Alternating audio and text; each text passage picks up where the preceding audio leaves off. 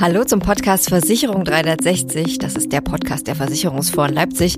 Mein Name ist Nadine Marquardt und wir reden in dieser Folge über Vielfalt in der Versicherungsbranche. Das Stichwort ist hier Diversity. Und darüber möchte ich mit drei Gästen sprechen, und zwar mit Raha Ansari, Head of Group People Development bei der HDI-Gruppe Deutschland, mit Raphael Knob, verantwortlicher Aktuar bei der Gotha und Co-Lead bei der Arbeitsgruppe Mindset und Diversity bei der Gotha und als dritte in dieser Runde mit meiner Kollegin Pascal Ullmann, Expertin für Diversity bei den Versicherungsfonds Leipzig. Und damit sage ich Hallo Pascal, hallo Raphael und hallo Raha. Schön, dass ihr dabei seid.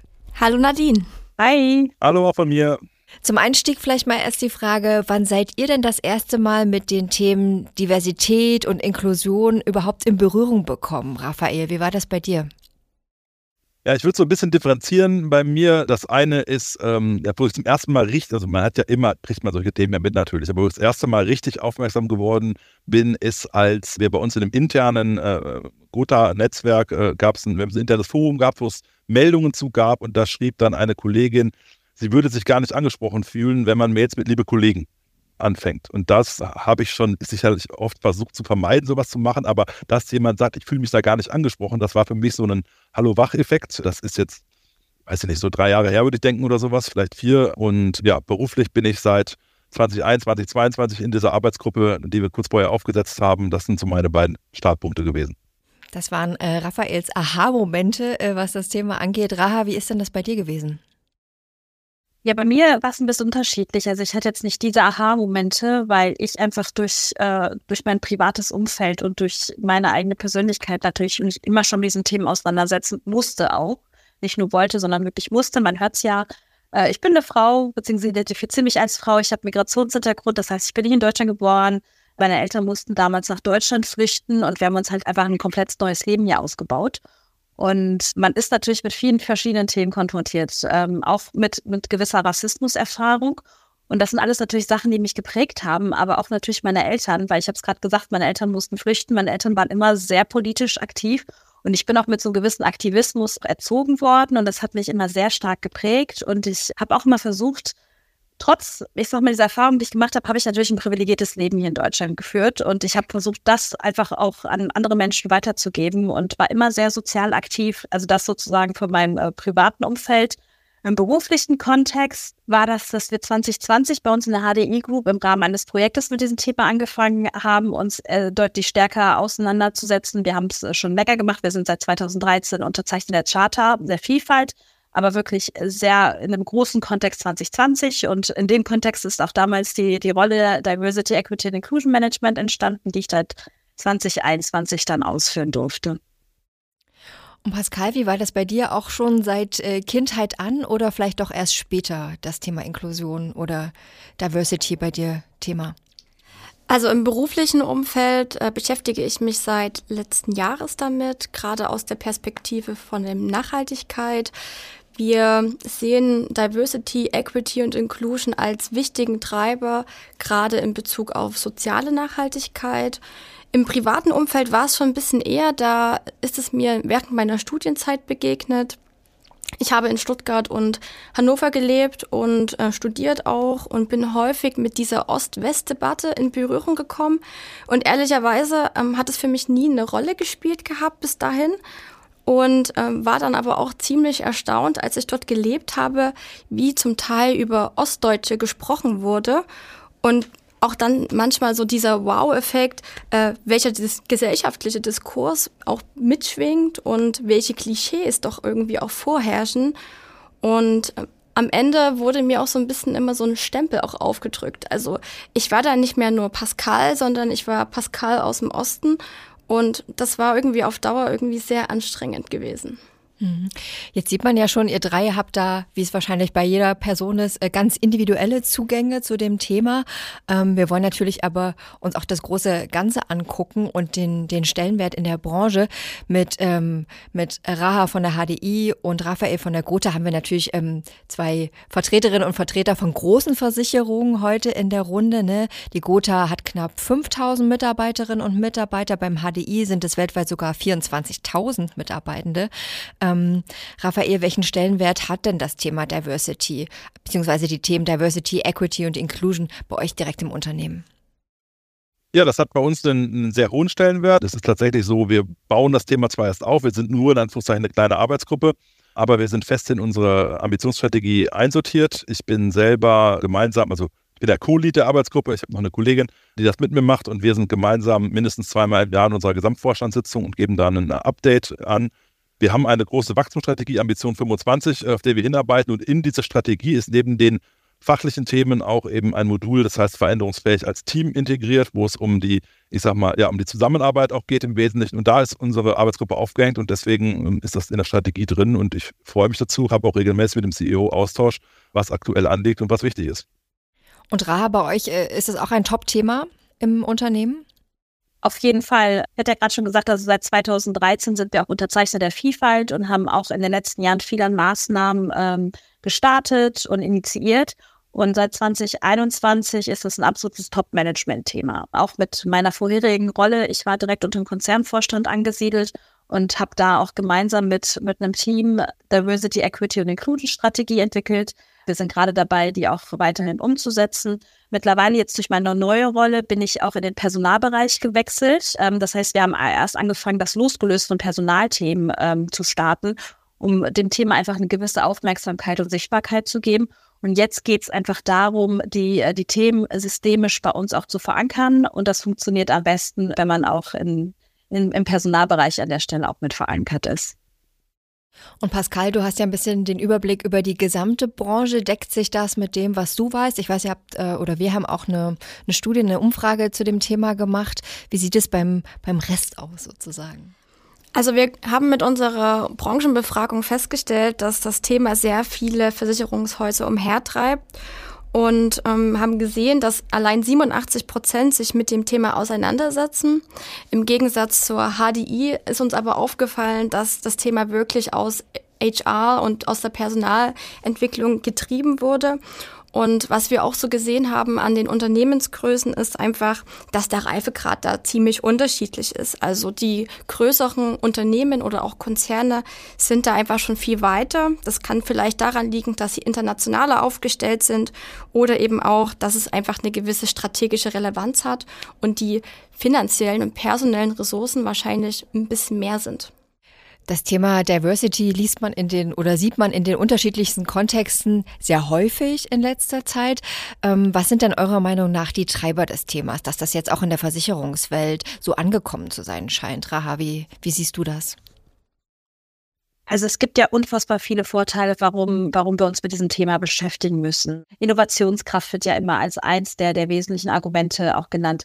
Wir als Unternehmen tragen natürlich auch eine sehr starke gesellschaftliche Verantwortung und haben sehr starke Abstrahleffekte auch zurück in diese Gesellschaft. Und ich würde gerne einfach an der Stelle einfach einen ganz anderen Aspekt auch beleuchten, der für uns in der Wirtschaft sehr, sehr wichtig ist, ist nämlich das Thema Fachkräftemangel oder Arbeitnehmerinnenmangel, das uns die nächsten Jahre unfassbar stark treffen wird. Und da gibt es ja sehr starke Studien, wenn die ganze Babyboomer-Generation ähm, nicht mehr am Arbeitsmarkt zur Verfügung steht und in dem Kontext haben wir uns auch damit beschäftigt. Es gibt in Deutschland, im deutschsprachigen Raum, einiges an Studien, die einfach zeigen, dass Menschen mit einem beispielsweise ähm, islamisch klingenden Namen einfach konsequent diskriminiert werden. Und ähm, da gibt es viele Studien und das können wir uns einfach heutzutage nicht mehr leisten, Menschen mit gleichen Qualifikationen, Ausbildung nicht beschäftigen zu können, aufgrund von beispielsweise bewussten oder unterbewussten Vorurteilen. Mhm. Das ist ja ähm, auch eine interne Sicht, die sehr wichtig ist, Raphael, aber auch vielleicht äh, die Sicht von außen, ne? von, der Kunden, von den Kundinnen und Kunden, ist ja sicherlich auch entscheidend an dieser Stelle. Ja, absolut. Ähm, ich meine, natürlich, was Raha sagt, das trifft auch eins zu eins äh, auf uns zu. Logischerweise wird, wird sicherlich bei allen auch so sein. Aber wir haben eben noch eine weitere Dimension. Deswegen ist es mir auch wichtig, dass wir das als, als Arbeitsgruppe gestalten äh, und nicht jetzt ein reines, äh, aus der Personalabteilung heraus das Thema nur getrieben wird. Denn es ist tatsächlich so, ne? wir, wir, wir wollen ja auch alle unsere Kundinnen und Kunden erreichen. Wir, wir zielen ja nicht auf den 45-jährigen männlichen Kunden ab und dem irgendwie äh, etwas anbieten. Am besten den, der in fünfter Generation aus Deutschland stammt oder wie auch immer. Nein, wir wollen ja alle Kundinnen und Kunden erreichen. Und deswegen müssen wir auch da die Sicht einnehmen. Und wie erreichen wir die? Wir haben aktuelle Diskussionen gehabt, wie stellen wir unsere Key Visuals aus? Wie, wie, was müssen wir Marketing machen? Das sind Sachen, Das hätte es vor vielen Jahren noch nicht gegeben. Da hat jemand was überlegt und heute müssen wir genau in solchen Sachen auch mit berücksichtigen, dass wir alle erreichen, die wir erreichen wollen. Und das sei jetzt zum einen, wie es Raha ausführt, dass sie bei uns arbeiten, ist sicherlich wichtig, dass wir die Potenzial bekommen, die Besten zu bekommen und nicht nur die Besten aus einer kleinen Gruppe, sondern insgesamt die Besten erreichen wollen. Und natürlich, wie sprechen wir diejenigen an, die für uns ja am Ende des Tages die wichtigsten sind, nämlich die Kundinnen und Kunden. Also man merkt, je mehr wir über das Thema reden oder selbst wenn man das nur antippt, merkt man ja schon, es wird viel auf den Weg gebracht, aber es gibt auch noch jede Menge zu tun, ne? sowohl in den Unternehmen als auch innerhalb der Gesellschaft. Was würdet ihr denn sagen, welches Thema ist für euch, für eure Arbeit gerade besonders wichtig, Raphael? Was steht da gerade im Fokus?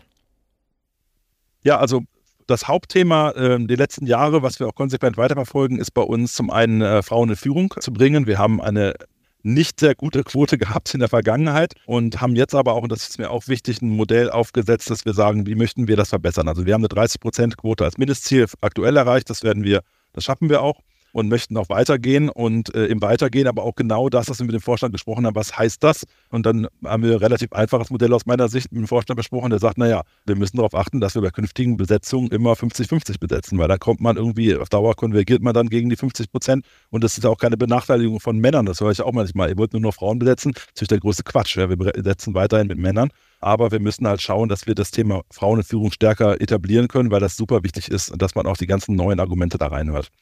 Das geht einher mit dem Thema Co-Leads, ne, geteilte Führungen. Da weiß ich, dass einige am Markt schon weiter sind als wir. Wir bauen es aber immerhin auf. Wir haben jetzt die ersten äh, Tandems, die wir ausbilden und das ist auch ein, echter Vorteil, dass wir Teilzeitkräfte gewinnen können an der Stelle. Ne? Also Führen in Teilzeit war jahrelang No-Go bei uns, hat sich zum Glück gewandelt.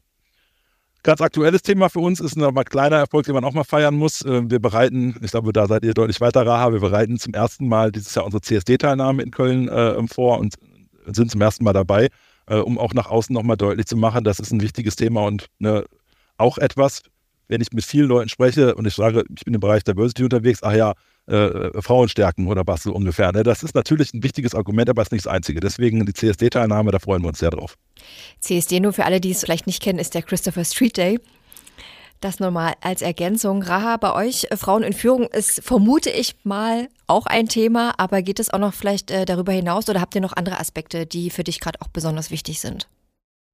Also ich würde sofort anknüpfen an das, was Raphael gesagt hat. Ähm, Diversity wird oft mit dem Thema Frauen und Frauen in Führung verbunden. Das ist für uns natürlich ein Thema weil es eines der messbaren Diversity-Kriterien ist. Wir haben natürlich datenschutzrechtliche ähm, Einschränkungen in Deutschland. Wir können vieles nicht messen und Geschlecht ist eines der wenigen Dinge, die wir messen können. Deswegen äh, bauen wir natürlich auch auf diesen Themen auf. Äh, ansonsten, wir werden uns wahrscheinlich dann beim CSD sehen, weil wir sind nämlich dieses Jahr das zweite Mal mit dabei. Letztes Jahr war auch unser erstes Mal mit einer kleinen Gruppe. Mittlerweile äh, konnten wir die Gruppe auch verdoppeln. Ähm, mit einem mit einem LKW sind wir auch diesmal dabei. Ich freue mich und es ist unfassbar wichtig, ähm, als Unternehmen auch Haltung und Haltung zu zeigen, genau für solche Themen. Und ansonsten, was, ähm, was auch für uns sehr, sehr wichtig ist, ist das Thema systemische Verankerung. Ich hatte vorhin gesagt, wir haben ungefähr ein bis zwei Jahre sehr stark das Thema Aufklärung und Awareness fokussiert, um einfach um die Themen aufzuklären und zu zeigen, es geht nicht nur um das Thema Frauenentführung. Diversity, Equity und Inclusion ist ein unfassbar breites Feld und das unterschätzen die meisten Menschen. Und ähm, was wir beispielsweise angefangen haben, ist unsere HR-Prozesse zu prüfen. Wo können wir als HR das Thema Diversity noch stärker unterstützen? Beispielsweise hatten wir jetzt Workshops mit unserem Recruiting Center, weil wir haben ein Recruiting Center, was nur rein fürs Recruiting verantwortlich ist und haben da gemeinsam auch Maßnahmen erarbeitet, ähm, beispielsweise auch wirklich einen kleinen Katalog an Themen, was sind No-Gos, was soll ich nicht ansprechen, wie kann ich als Recruiterin beispielsweise meine persönliche Sicht auch mit, mit einbringen und das, darauf wollen wir aufbauen, auch in unseren anderen HR-Prozessen das Thema noch deutlich zu, zu verankern, weil beispielsweise unsere HR-Business-Partner die erste Anlaufstelle für unsere Führungskräfte sind. Und ähm, ich setze nicht bei allen Menschen bei uns im Konzern voraus, dass sie das gleiche Wissen haben wie wir im Team. Und da müssen wir an der Stelle anknüpfen. Womit wir uns jetzt auch ganz aktuell beschäftigen, ist das Thema Barrierefreiheit. Da geht es wirklich um das Thema digitale Barrierefreiheit, sprachliche Barrierefreiheit, aber auch das Thema bauliche Barrierefreiheit. Und ähm, da haben wir auch einiges an, an Baustellen. Wir hatten beispielsweise in den letzten vier Wochen also eine genannte Awareness Journey, um einfach auf gewisse Themen aufmerksam zu machen. Ich nenne einfach mal ein Beispiel, das Thema ist Glastüren. Werden die meisten wahrscheinlich denken, was, was hat das Thema mit Glastönen zu tun? Aber Menschen mit einer, mit einer eingeschränkten Sicht können Kontraste dann in dem Fall nicht erkennen und das kann unfassbar gefährlich auch werden. Und das sind alles natürlich Themen, mit denen wir uns auch beschäftigen müssen. Das waren schon ein paar Beispiele, die Raha genannt hat. Ähm, Gerade zum Thema auch Barrierefreiheit, äh, weiß ich, Pascal, hast du auch ein bisschen was aus unserer Studie mitgebracht, ne? Genau, äh, vielleicht muss ich am Anfang noch mal dazu sagen, also ich glaube einfach, dass Vielfalt alleine auch äh, nicht ausreicht. Deswegen reden wir ja auch immer von Equity und Inclusion, weil es reicht einfach nicht, eine Frau in ein Führungsteam zu setzen und dann hat man Haken dran, passt ja alles, wir erfüllen unsere Quoten, sondern man muss ja eine inklusive Kultur auch schaffen. Das heißt, wie inwieweit können sich die Menschen auch wirklich dann sie selbst sein und das ist natürlich auch anstrengend und erfordert eben auch bestimmte Maßnahmen. Wir haben zum Beispiel jetzt auch in unserer Befragung äh, untersucht, wo Versicherungsunternehmen denn auch anknüpfen. Zum Beispiel hatten wir gefragt, ob denn Bewerbungsprozesse auch schon anonymisiert werden da haben wir gemerkt, dass es bei vielen noch große Defizite gab. Außerdem auch dieser Ausbaubedarf bei Technik. Also gibt es bestimmte Hard- und Software. Einfache Sprache spielt eine große Rolle und auch diese Büroräumlichkeiten. Und zu allen Fragen, die wir dort gestellt haben, waren einfach Hard- und Software sowie eben auch ähm, die Büroräumlichkeiten. Die waren, die, da haben die Unternehmen am schlechtesten abgeschnitten. Und das ist halt das, was Raha auch sagt, da knüpfen jetzt die meisten auch an.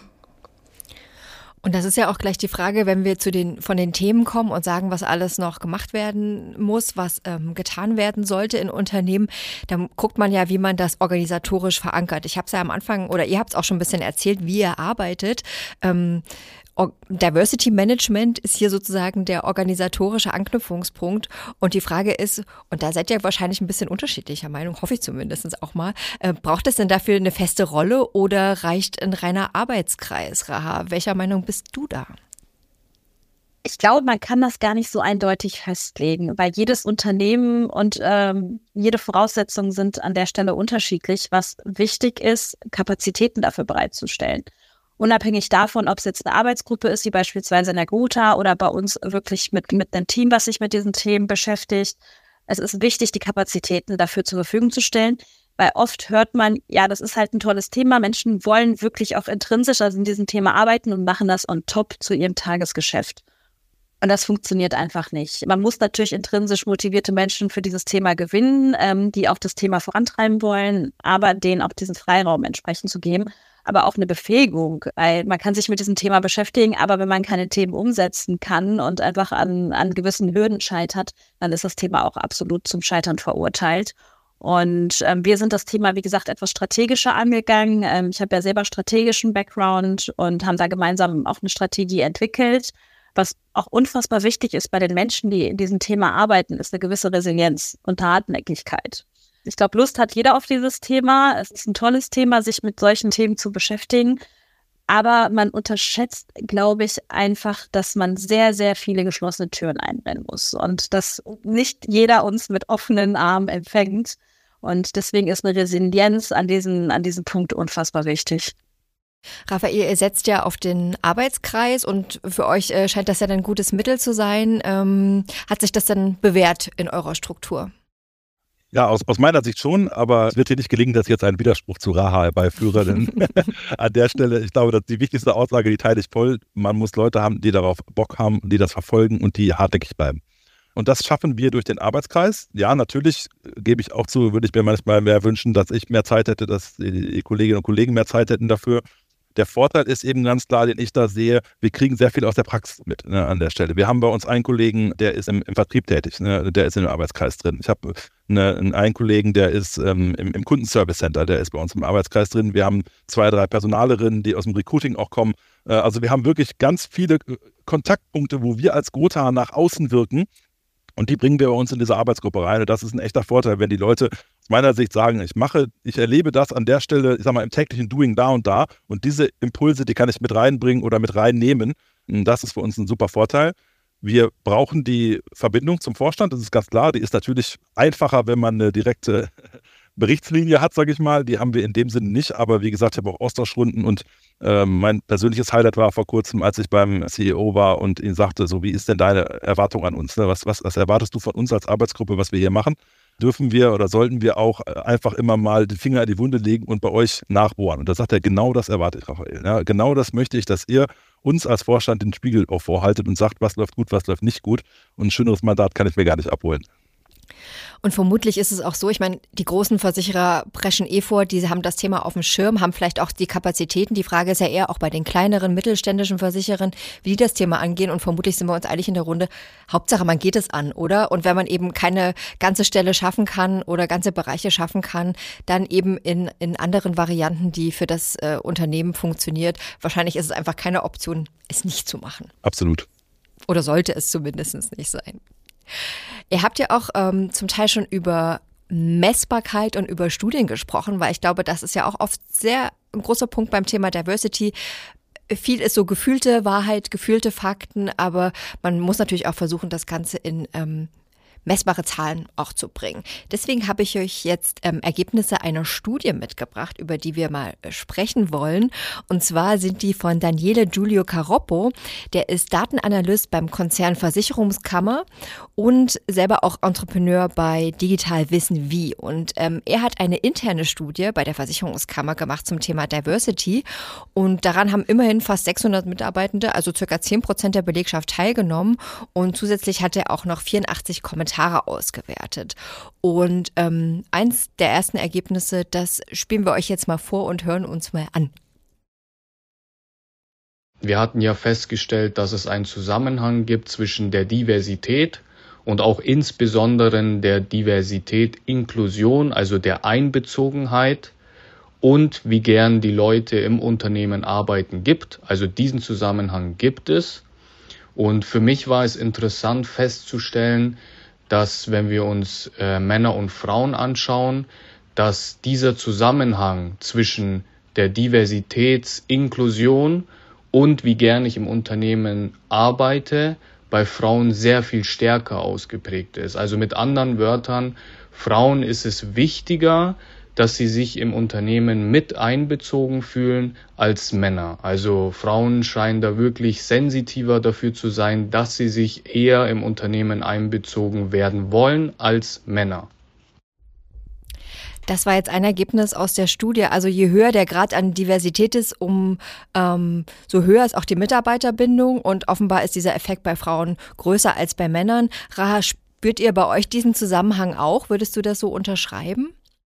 Zu, zu 100 Prozent. Also ich will jetzt auch gar nicht in Schubladen denken, äh, dass Frauen solche Eigenschaften haben und Männer andere Eigenschaften. Aber in dem Kontext sehe ich das Thema Repräsentation. Weil wenn wir als Frauen andere erfolgreiche Frauen im Unternehmen sehen, das motiviert uns und das spornt uns an, auch solche Schritte zu gehen. Weil wenn ich sehe, dass der, dass der Vorstand zu 100 Prozent männlich äh, besetzt ist, dann, dann, dann merke ich ja, dass einfach da eine gewisse Hürde ist, die ich vielleicht nicht überschreiten kann, nicht äh, meine äh, selbstgesetzten Ziele nicht erreichen kann. wenn ich sehe, in verschiedenen Führungsebenen beispielsweise, jetzt wirklich nur auf Führung bedacht, da sind Frauen und die sind super erfolgreich in dem, was sie machen, dass das gibt mir einfach als Frau auch nochmal einen ganz anderen Anschub, mich und meine eigene Karriere auch weiterzuentwickeln. Das kann sich auf alles Mögliche beziehen. Es ist jetzt wirklich nur ein Beispiel von Führung, weil man das hart messen kann. Mhm. Raphael, siehst du das ähnlich oder ähm, spürst du bei euch da nicht so einen starken Zusammenhang? Also ich kann schwer auswerten im Sinne mit, ich schaue in unsere Mitarbeiterbefragung rein oder Mitarbeitendenbefragung rein, weil wir das äh, also in diesen Sachen nicht abgefragt haben, aber ich glaube das sofort. Ich würde sogar eine unterstützende eine Art Gegenthese aufstellen, die aber eigentlich genau darauf einzahlt. Ich kann mir gut vorstellen, dass viele Männer gar nicht so beurteilt haben, weil das für die eine Selbstverständlichkeit ist. Ne? Ist ja klar, dass man als Mann da gut eingebunden ist und deswegen ne, ist das Thema Diversität vielleicht gar nicht so eine Aufmerksamkeit erzielt. Also das stützt das natürlich, dass bei Frauen umso stärker ausgeprägt ist. Und äh, ich gebe Raha auch völlig recht, man braucht entsprechende Role Models an der Stelle, denen, wo man wirklich sagen kann, das funktioniert bei uns. Was übrigens auch für mich ein Grund ist, dass ich das Thema Diversität selber mitgehe, weil ehrlicherweise bin ich so ein bisschen der undiverseste Mensch, den ich mir vorstellen kann. Also eine ganz klassisch äh, verheiratet Kinder in, in der Kirche und äh, Eigentum und was auch immer, ne? komme mit der Familie aus, aus, aus Deutschland. Also ich bin eigentlich der klassische mittelalte, bitte weiße Mann an der Stelle. Aber ich finde es total wichtig, dass man sagt, naja, Diversität, da können sich ja dann die Jungfrauen drum kümmern, so ungefähr. Ne? Also, dass, dass man das eben nicht sagt, logischerweise, ähm, sondern deswegen nehme ich das gerne ein und sage, wir müssen als Männer auch dafür sorgen, dass das Thema äh, Diversität ähm, nach vorne getrieben wird und das nicht nur, weil die Frauen in der Studie sagen, das ist uns wichtig, ja, dann können die Frauen das ja auch umsetzen. Das wäre der absolut falsche Weg aus meiner Sicht. Also ja, der Studie glaube ich total. Ja, die Männer als Allies sind, glaube ich, äh, ein sehr, sehr wichtiger Faktor im ganzen Prozess. Hören wir uns doch vielleicht mal noch ein zweites Ergebnis an. Da ging es nämlich, also nochmal vielleicht als Disclaimer, es geht natürlich hier, ist eine interne Sicht ne, aus der Studie, ist nicht, sicherlich nicht verallgemeinbar, aber da geht es um die Innovationskraft und Zusammenhang zu Diversity.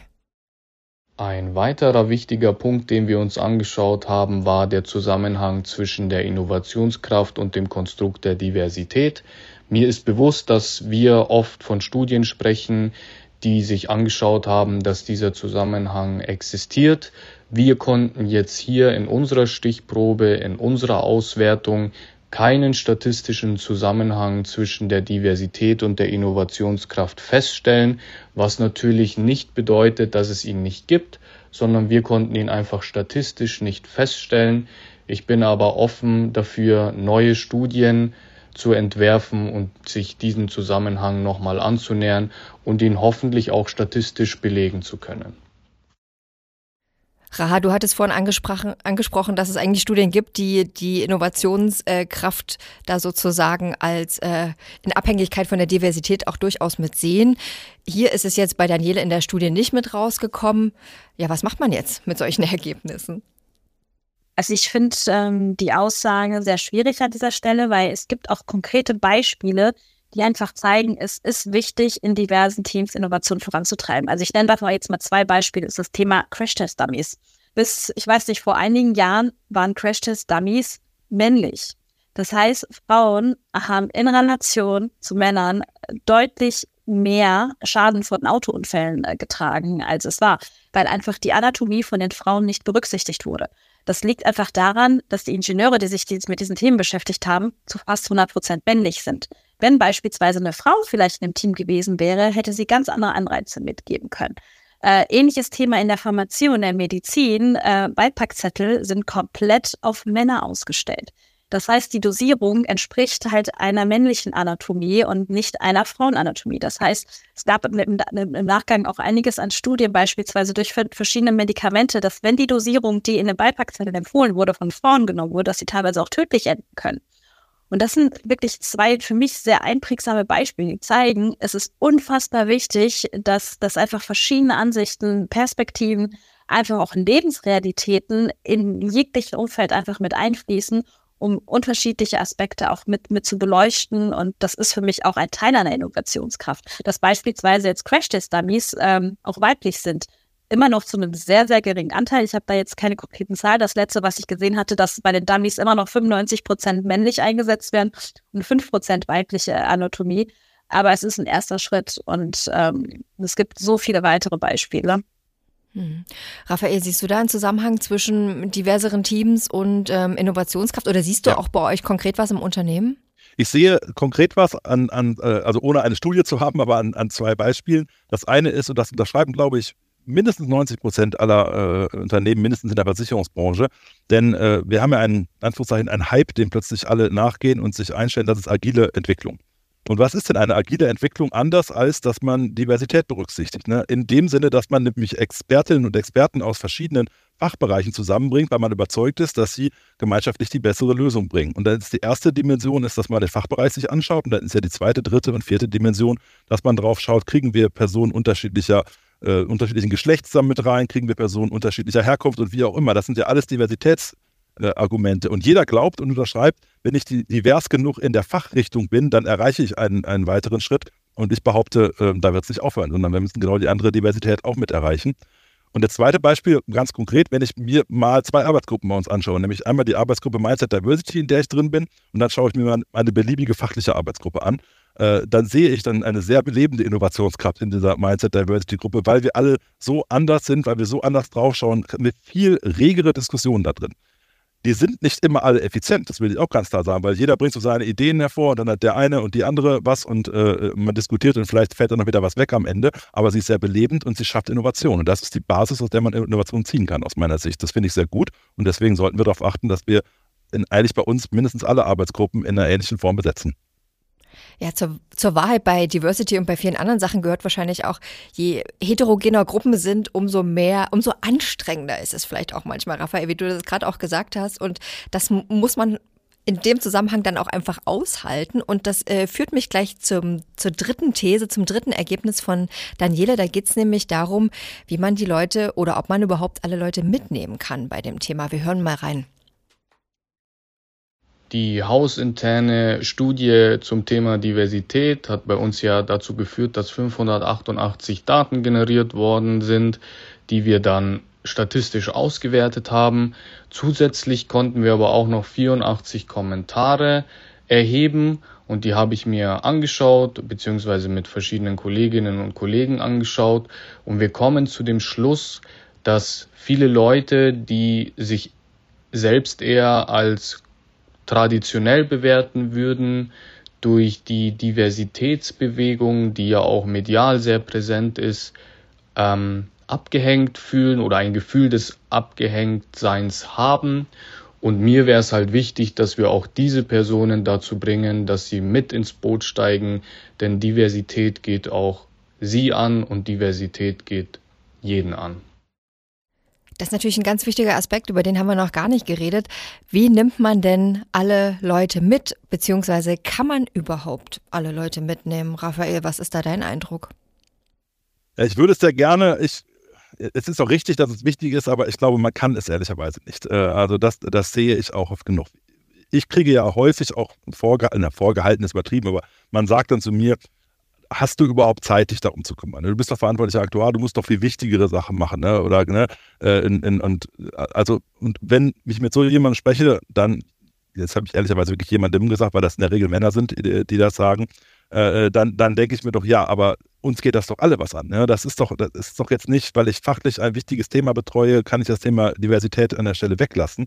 Ähm, es gibt eine Prozentzahl an Leuten, da bin ich mir sicher, das sehe ich bei uns auch, wenn wir einen, einen Post ins Internet äh, Netz äh, schreiben, die neueste Aktion von Mindset Diversity, dann gibt es immer Leute, die schreiben, haben wir nicht mehr, haben wir nicht lieber Kapazitäten, Zeit, um was Neues, Technisches umzusetzen oder wir müssen nur das Kerngeschäft dran denken. Ich bin sehr dankbar, dass unser CEO einmal darauf antwortete, Diversität ist unser Kerngeschäft. Also deswegen, ähm, äh, das ist schon, wird schon klar verfolgt bei uns, aber man wird immer Leute haben, die sich das nicht interessieren, die das blöd finden, aus welchen Gründen auch immer.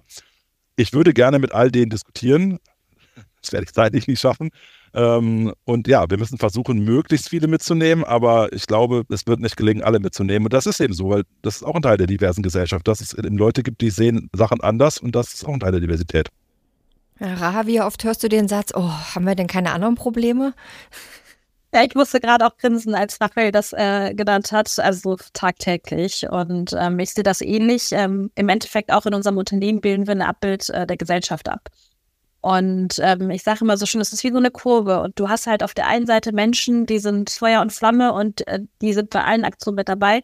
Auf der anderen Seite hast du Menschen, die wirst du niemals überzeugen. Ähm, dann hast du diesen sogenannten runden Mittelbauch und äh, das ist so un unser Ziel. Genau diese Menschen, die sind indifferent. Ein Teil sagt so, ja, finde ich interessant, habe ich da nicht beschäftigt. Ein anderer Teil sagt so, nee, bleib mir, bleib mir auch fern damit. Und wir setzen halt ganz viel auf Awareness, Awareness und Aufklärung. Und wir versuchen bei vielen Themen einfach eine emotionale Schiene mit reinzunehmen. Raphael hat es so vorhin schön, äh, so schön gesagt, du bist der undiverseste Mensch, den es gibt. Würde ich gar nicht so behaupten, weil das Thema Diversität ist, äh, wie gesagt, für alle Menschen und es geht wirklich konkret um, um jeden Menschen. Beispielsweise, ich weiß gar nicht, ne, du hast gesagt, du hast Kinder. Wenn du eine Tochter hast, dann betrifft dich das an, an der Stelle natürlich auch, weil deine Tochter natürlich ganz anderen Themen ähm, ausgesetzt ist, als du es vielleicht bist. Und dann fängt auch bei dir vielleicht ein Umdenken an. Und das ist so den Ansatz, den wir fahren, ähm, zu emotionalisieren und, und den Menschen zu zeigen, dass es uns alle betrifft. Das ist Punkt eins. Und Punkt zwei ist Verbündete suchen. Und das ist ganz wichtig. Je mehr Menschen wir auf unserer Seite haben, die diese Themen auch mit, mit äh, vertreten und unterstützen, desto weiter wird das Thema gestreut. Bei die Diskussion kann ich genauso wenig führen wie du, Raphael, mit allen Menschen. Aber wenn ich ganz viele MultiplikatorInnen im Konzern habe, dann führen auch die diese Diskussion mit. Und äh, so breitet sich das halt sehr schnell dann auch aus. Wenn wir jetzt zum Schluss mal vielleicht noch in die Zukunft gucken, sagen wir mal fünf Jahre. Pascal, was würdest du dir denn wünschen, was in fünf Jahren beim Thema Diversity, Equity und Inclusion erreicht worden ist? Naja, zum einen, dass wir einfach so eine gewisse Offenheit in der Gesellschaft erreicht haben, dass wir Dinge hinterfragen und unsere eigenen Perspektiven auch mal erweitern und dadurch einfach auch mehr Handlungsmöglichkeiten haben. Das heißt, jeder sollte auch mal darüber nachdenken, wie divers ähm, ist denn dein berufliches, aber vielleicht auch dein privates Umfeld und dein Netzwerk und an welchen Tischen sitzt du und was kannst du selbst auch erreichen? Raha, was würdest du dir, wenn du die, die große Wunschbox öffnen dürftest, was würdest du dir wünschen? Was hast du, was könntest du erreicht haben in fünf Jahren bei dem Thema? Auf die Frage antworte ich mal zuerst sehr utopisch, dass es meinen Job oder das Thema einfach gar nicht mehr gibt, weil das einfach komplett selbstverständlich ist. Aber das ist eine reine Utopie und ich glaube nicht, dass wir in fünf Jahren an dem Punkt sind. Deswegen, ich würde genau an den Punkt, ähm, was Pascal gesagt hat, auch anknüpfen, ähm, auch immer nicht das Negative an diesen Themen zu sehen und, und die Angst davor, ähm, sich damit zu beschäftigen, einfach bei den Menschen nicht mehr zu haben. Damit, äh, Raphael, hast du das Schlusswort und noch einen Wunsch frei an der Stelle. Ja, ist natürlich ein schwieriges Thema und äh, äh, das haben die beiden auch schon richtig ausgeführt. Äh, es wird schwierig sein, das alles zu schaffen. Was mir wichtig wäre, ist, wenn ich mal bei uns äh, jetzt reinschaue, gerade vielleicht in den, in den Recruiting-Prozess, wie wir neue Kolleginnen und Kollegen gewinnen. Wenn es da für alle, die einstellen, eine Selbstverständlichkeit ist, dass man nicht äh, äh, in, in Schubladen denkt, sondern dass man völlig offen sagt, ich nehme die, die beste Person, die da ist und ich schaue nicht auf, auf äh, Hintergründe oder was auch immer.